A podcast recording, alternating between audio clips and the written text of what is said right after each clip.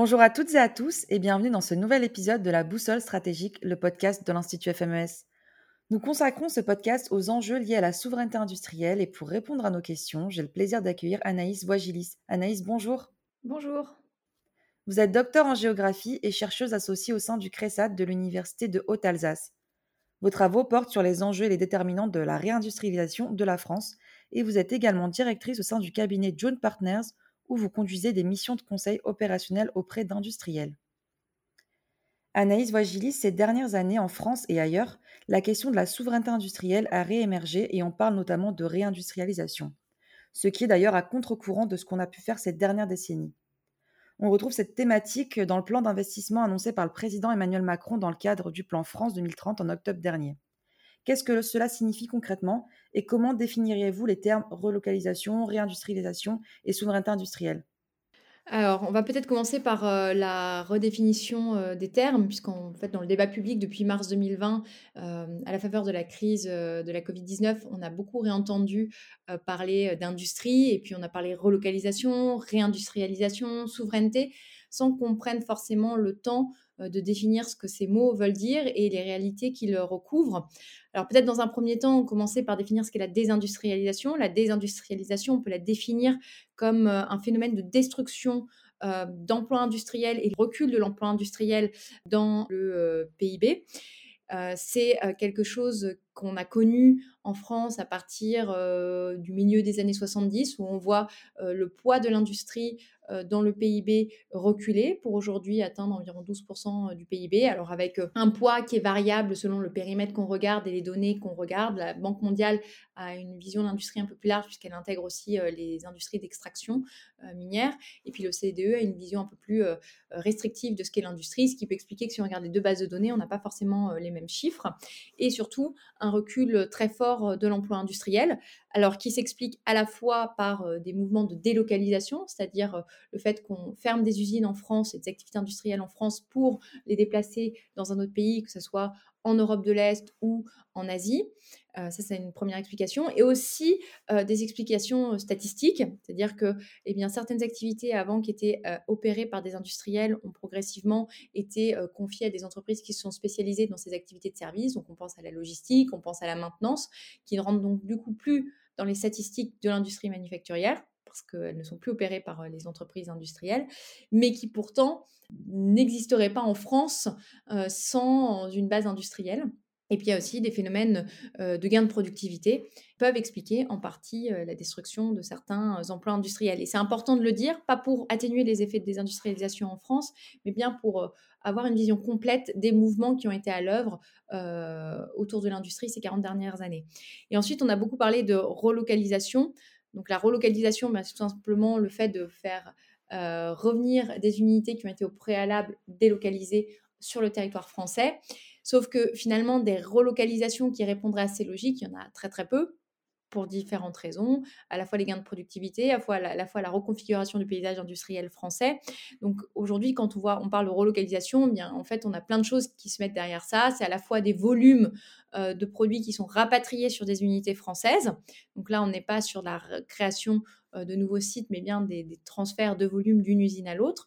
On a aussi des logiques d'extension de sites, puisque augmentation des carnets de commandes euh, des entreprises françaises ou euh, diversification de la gamme produit, eh bien, on, agrandit les sites existants. Et puis après, on va avoir quelques créations ex nihilo de sites qui sont soit des productions qu'on rapatrie en effet de l'étranger ou tout simplement des décisions de localiser des nouvelles activités en France, de choses qui n'étaient pas faites avant. Et là, par exemple, on peut penser au cas d'Insect qui fait de la nourriture pour animal à partir d'insectes. Et la dernière chose, c'est la souveraineté, dont on a beaucoup parlé. Et, et, la souveraineté, en fait, il y a une définition qui, est, qui a été faite par le juriste Louis Le Fur, qui est qu'on considère un État souverain, en tout cas c'est la qualité d'un État, de n'être obligé ou déterminé que par sa propre volonté et dans la limite des principes du droit.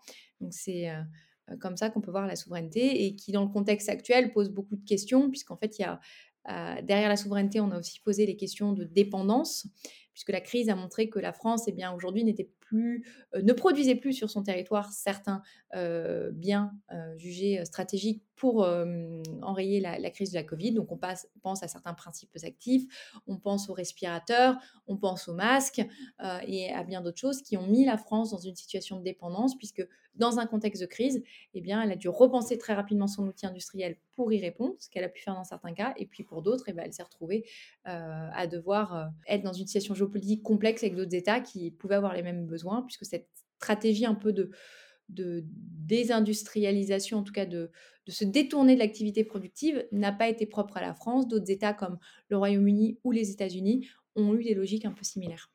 Je vous remercie. Et justement, vous mentionnez le Covid qui a permis euh, en quelque sorte de remettre en lumière ou de mettre en lumière euh, toutes ces notions. Quels ont été les effets induits de cette crise sanitaire sur la question de la réindustrialisation? En effet, la, la crise de la Covid-19, elle a un peu rappelé avec une forme de brutalité euh, notre dépendance, qui est à la fois une dépendance euh, productive mais aussi numérique, hein, parce que beaucoup d'outils qu'on a utilisés pour communiquer euh, durant cette, cette période, et notamment les périodes de confinement, étaient des outils qui ne sont pas des hum, solutions françaises ou européennes. Je pense notamment aux outils pour faire des visios, etc. Et ça a appelé une réponse politique qui était à la fois, dans un premier temps, eh bien, essayer de soutenir l'activité des entreprises pour limiter les faillites. Donc, c'est tout ce qui a été un, mis en place dans un premier temps. Donc, plan, prêt garanti par l'État, le chômage partiel et quelques autres dispositifs. C'est la première chose. Et puis ensuite, il y a eu des réponses régionales et nationales. Donc, chaque région a voulu réfléchir à des solutions pour redynamiser son tissu industriel. Euh, et il y a eu des mesures euh, nationales dans le cadre de France Relance, donc à la fois des mesures pour favoriser euh, les relocalisations sur le territoire national, donc avec aujourd'hui l'annonce de plus de 600 projets que le gouvernement souhaite soutenir. Alors dans ces projets, on a des différences de, choses, donc tout n'est pas une création de site ex nihilo, il, il faut regarder bien au détail. Il y a eu des mesures de soutien à la modernisation du tissu productif français et qui sont des mesures assez vitales puisqu'on a un tissu productif bah, qui est composé plutôt de machines vieillissantes par rapport à d'autres pays. On est faiblement robotisé si on regarde par rapport aux chiffres de la Corée du Sud ou de l'Allemagne ou même de l'Italie, qui est un pays beaucoup plus robotisé que la France. Donc, c'est des choses qui peuvent permettre d'améliorer la productivité des usines et de mieux répondre à certaines attentes clients. Ça, été une des réponses. Et puis après, il y a le, troisième volet qui arrive sur du long terme, c'est France 2030, qui est la volonté du gouvernement actuel de se donner les moyens de se projeter dans le futur en se dotant de technologies qui pourraient, garantir la souveraineté dans le futur de la France, mais qui, aux premiers éléments qui ont été donnés, qui sont pour le moment assez peu nombreux, posent un certain nombre de questions sur l'ambition qu'on met derrière. Si je prends juste l'exemple de l'hydrogène, la communication gouvernementale se concentre beaucoup sur la capacité à produire de l'hydrogène. Euh, on sait que ça pose euh, d'autres questions, à la fois en termes de production d'électricité pour produire cet hydrogène. Donc là, on a des réponses qui sont faites euh, à travers la construction, la réflexion sur la construction de nouvelles centrales, mais ça pose aussi des questions d'infrastructure sur comment on approvisionne les sites ou les produits qui vont utiliser de l'hydrogène eh bien, à proximité. Et la troisième chose, c'est comment on soutient les, industriels qui vont développer des solutions utilisant euh, l'hydrogène, notamment tout ce qui est mobilité lourde. Et là, on se rend compte que finalement, eh bien, beaucoup de moyens sont vraiment concentrés sur euh, cette production d'hydrogène. Et donc, on a un risque de se retrouver à nouveau en dépendance sur euh, les produits utilisant l'hydrogène et donc ce qui contribuerait à continuer à dégrader notre balance commerciale si on fait par exemple pas nos navires utilisant de l'hydrogène sur le territoire français, mais s'ils sont faits par d'autres États. On comprend bien que la question est soumise à de réels enjeux, notamment accentués par la crise du Covid qui a, qui a fait lumière sur cette question de dépendance. Et donc, Anaïs Voigilis, quelle stratégie a adopté la France et sur quel élément, selon vous, devrait-elle mettre l'accent? Alors, L'accent, aujourd'hui, on, a, on, peine encore à voir euh, émerger une stratégie industrielle très claire. Il y a des choses qui, sont faites. Euh, on voit par exemple que le gouvernement aujourd'hui euh, s'intéresse beaucoup plus aux startups industrielles qui, pendant longtemps en France, eh bien, ont été pénalisées pour trouver des fonds dans les étapes critiques de leur développement, à savoir toutes les phases de développement de produits et d'industrialisation sur, sur la pré-série. Alors, il y a bien entendu des cas pour pour contredire ce que je dis, mais la majorité, c'est quand même des difficultés à accéder au financement. Et là, le gouvernement semble réagir et donc vouloir réfléchir à des dispositifs pour accompagner ces startups industrielles qui sont clés dans nos développements industriels futurs. On a besoin que des startups réfléchissent à ce que sera notre industrie du futur et donc proposent aussi des solutions qui seront beaucoup plus vertueuses sur le plan environnemental en termes de production industrielle, mais qui permettent aussi euh, de répondre aux défis environnementaux auxquels on est confronté. Et il faut s'assurer que ces startups, une fois qu'elles ont commencé à développer leurs produits, restent des startups françaises ou européennes et ne soient pas rachetées euh, par d'autres entreprises. On a vu qu'on avait plusieurs startups qui, eh bien, euh, désespérées de trouver des fonds en France, sont allées à l'étranger ou ont été rachetées une fois qu'elles sont devenues plus matures, plus rodées, par des groupes étrangers. on doit quand même veiller à avoir une approche assez stratégique là-dessus. L'autre chose, c'est qu'aujourd'hui, on a une feuille de route qui est dessinée sur France 2030 et qui aurait pour ambition de garantir notre souveraineté. Donc, je vous le disais précédemment, c'est une feuille de route qu'on peut critiquer, mais surtout, on ne se dote pas assez d'un certain nombre d'outils. Euh, aujourd'hui, on peut contrôler les investissements étrangers en France, mais euh, on se rend compte que finalement, on n'a pas une application très ferme de ce qu'on souhaite garder sur le territoire ou non.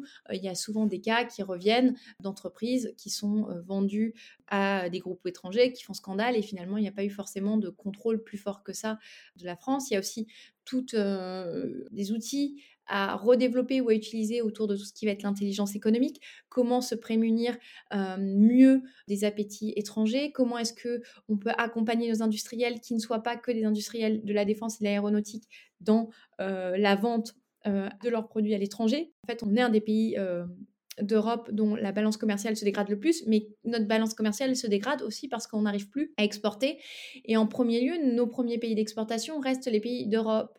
Et on se rend compte que notre capacité à exporter s'érode petit à petit, et ça, c'est aussi lié au positionnement et à notre offre produit. Donc il y a tout ce qui va être compétitivité coût dont on entend beaucoup parler, mais c'est aussi tout ce qui est compétitivité hors coût et donc le positionnement en gamme des entreprises françaises. Et là, en l'occurrence, on sait beaucoup exporter des biens de haute technologie avec l'aéronautique, mais on a aussi plein de produits qui finalement sont de basse ou moyenne technologie, qui sont extrêmement euh, concurrencés à l'échelle internationale et on n'a pas forcément réussi à monter en gamme ou à trouver d'autres avantages en compétitivité hors coût pour se différencier euh, de nos concurrents. Et la, dernière chose, c'est dans, notre stratégie industrielle, on doit définir là où on veut regagner en souveraineté. Donc il y a tout un sujet autour des semi-conducteurs. Et moi, je pense que la reconstruction d'un tissu industriel fort, elle va se faire en partant des points forts de notre tissu industriel. C'est-à-dire qu'on a des entreprises qui sont leaders dans leur secteur et parfois sur des points de la chaîne de valeur, notamment on a des entreprises françaises qui savent faire des choses dans le semi-conducteur ou dans l'électronique et qui pourraient nous permettre de redentifier notre tissu productif si on reconstitue à partir d'elle des chaînes de valeur. Plutôt que se dire on va prendre un point final de la chaîne de valeur, on va le positionner en France comme on le fait avec les batteries électriques, même s'il y a sur certaines les mobilités lourdes, on est plus en avance en termes de batterie que sur le véhicule, la, voiture.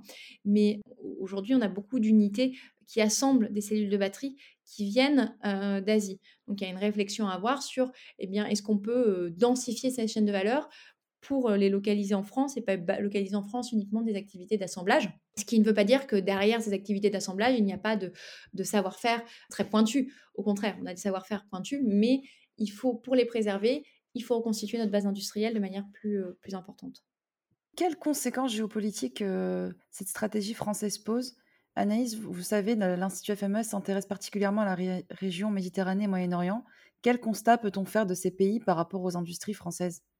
Ce qui est intéressant, si on, regarde le développement de deux États, euh, de l'Allemagne et la France, l'Allemagne, et sûrement parce que c'était euh, peut-être plus simple en termes de, transport, euh, a intégré dans son schéma industriel tout ce qu'on appelle son interland, donc c'est les pays d'Europe de l'Est, donc la Hongrie, la République tchèque, la Pologne, où il y a beaucoup de sites industriels appartenant à des entreprises allemandes qui ont été positionnés et ce qui a permis de penser une chaîne de valeur assez intégrée dont a profité le tissu productif allemand. Et en France, on a eu des délocalisations dans ces pays. Et parfois, c'était notamment les secteurs dont les usines cherchent à avoir leur écosystème le plus proche, comme l'automobile, qui sont allés se positionner là-bas, donc au détriment du territoire français. Et on n'a pas eu su ou réussi à avoir la même logique que l'Allemagne là avec l'Europe de l'Est, avec les pays du Maghreb. C'est-à-dire on aurait pu envisager une intégration dans notre schéma industriel de ces pays qui aurait sous-entendu peut-être des investissements plus forts, notamment dans les compétences, dans peut-être des approches de ligne, etc. Et on n'a pas su le faire. Donc finalement, on se retrouve avec un tissu industriel qui est, bah, qui est dépendant pour les approvisionnements de beaucoup d'autres pays, qui n'a pas su intégrer des pays qui auraient pu lui permettre de jouer bah, sur ces éléments de compétitivité et coût dont tout le monde parle, puisqu'à part le textile et un peu, un peu dans l'automobile, on travaille assez peu avec ces pays, alors qu'on aurait pu en, faire une, force et aussi dans des stratégies de, de co-développement qu'on aurait pu avoir avec eux, mais ça sous-entendait d'avoir une, déjà en France une vraie stratégie industrielle. C'est-à-dire que pour penser une stratégie de développement avec d'autres États, il faut déjà être sûr de ce qu'on veut faire sur son territoire. Et justement, vous avez parlé de l'Allemagne, donc la question de la souveraineté industrielle à l'échelle européenne a-t-elle un sens? Est-ce que nos partenaires européens, et je pense notamment à l'Allemagne ou alors à l'Italie, est-ce qu'ils sont de vrais, véritables alliés ou sont-ils nos concurrents? C'est une vaste question. Euh, c'est à la fois nos alliés et à la fois nos concurrents. C'est-à-dire qu'aujourd'hui, il y a deux choses importantes à, préciser pour les gens qui nous écoutent. Je pense la première, c'est la souveraineté européenne, ça n'existe pas. Il y a 27 souverainetés nationales et ensuite, il y a des délégations de compétences à l'échelle européenne. mais en dernier ressort, c'est souvent les États, alors sauf certains sujets, mais souvent les États ont quand même une place prépondérante dans certaines décisions prises par l'Union européenne. Euh, la deuxième chose, c'est que l'Union européenne n'a pas de compétences, n'a pas de compétences exclusives en matière industrielle. Donc, les politiques industrielles restent dans le giron des États. Et l'Union européenne est plutôt en appui des États, même si, par exemple, avec euh, le commissaire Thierry Breton, ben, il y a des choses, on voit que l'Union européenne est beaucoup plus euh, active sur la question industrielle, mais ça peut se confronter aux logiques de chaque État. Ensuite, les États, donc leur stratégie industrielle, ils ont des intérêts qui peuvent être divergents. Et on voit dans un certain nombre d'avancées qui ont pu être proposées par la Commission européenne et poussées par certains États que bien c'est très difficile d'avoir des positions de consensus fort, mais plutôt sur des positions faibles quand on arrive à un accord. C'est par exemple un exemple assez, assez criant, la réciprocité dans l'accès au marché public européen. L'Europe a le plus haut taux d'ouverture des marchés publics en Europe et il a été proposé à un moment par la France, c'était sous la présidence de Nicolas Sarkozy, il était président de la République, il a été proposé que euh, pour qu'une entreprise non européenne puisse postuler à un marché public dans un État européen, il fallait que les entreprises européennes puissent de la même manière postuler librement au marché public du pays dont euh, sont ressortissantes ces entreprises étrangères.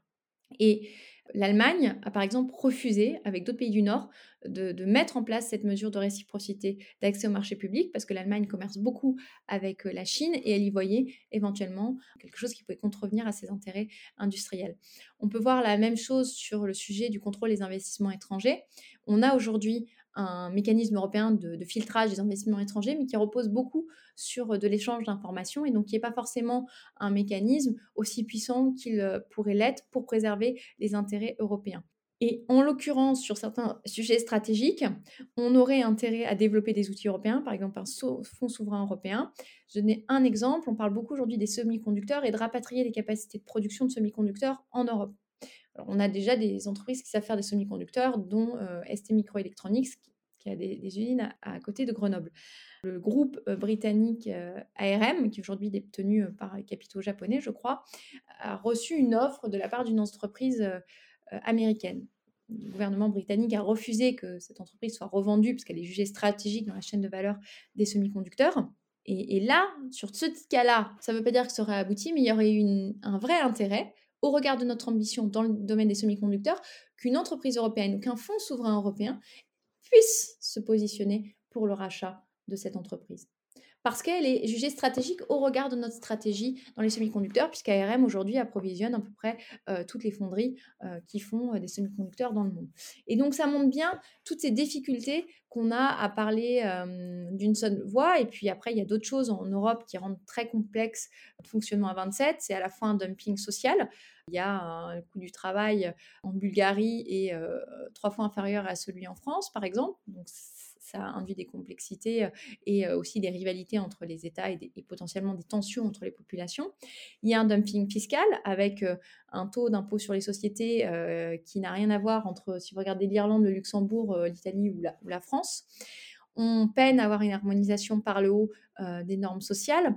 Donc tout ça fait qu'aujourd'hui, eh bien, un espace qui aurait dû être intégré et capable d'offrir et de construire une troisième voie face au modèle américain ou au modèle chinois, eh bien, n'est pas capable de le faire puisque on est euh, sur des rivalités nationales. Et justement, en parlant de l'Union européenne et de sa difficile souveraineté industrielle à 27 États, que penser de la stratégie de captation des technologies européennes par les puissances étrangères Et je pense notamment aux États-Unis et à la Chine? Alors, il y a plusieurs choses. Il y a à la fois, euh, ça fait partie du, jeu dans lequel on joue actuellement, mais en même temps, euh, le problème, c'est qu'on ne se donne pas les moyens de s'en prémunir et qu'on laisse partir à l'étranger, parce qu'on a une vision finalement assez naïve de la mondialisation et des rapports de force géopolitiques. Euh, on laisse partir des choses qui sont stratégiques pour notre développement industriel sous capitaux étrangers, sans finalement que ça crée d'émotions chez certains décideurs. Et on le fait sur des, technologies émergentes, il y a des startups, on le fait sur des industries jugées clés dans le domaine de la défense.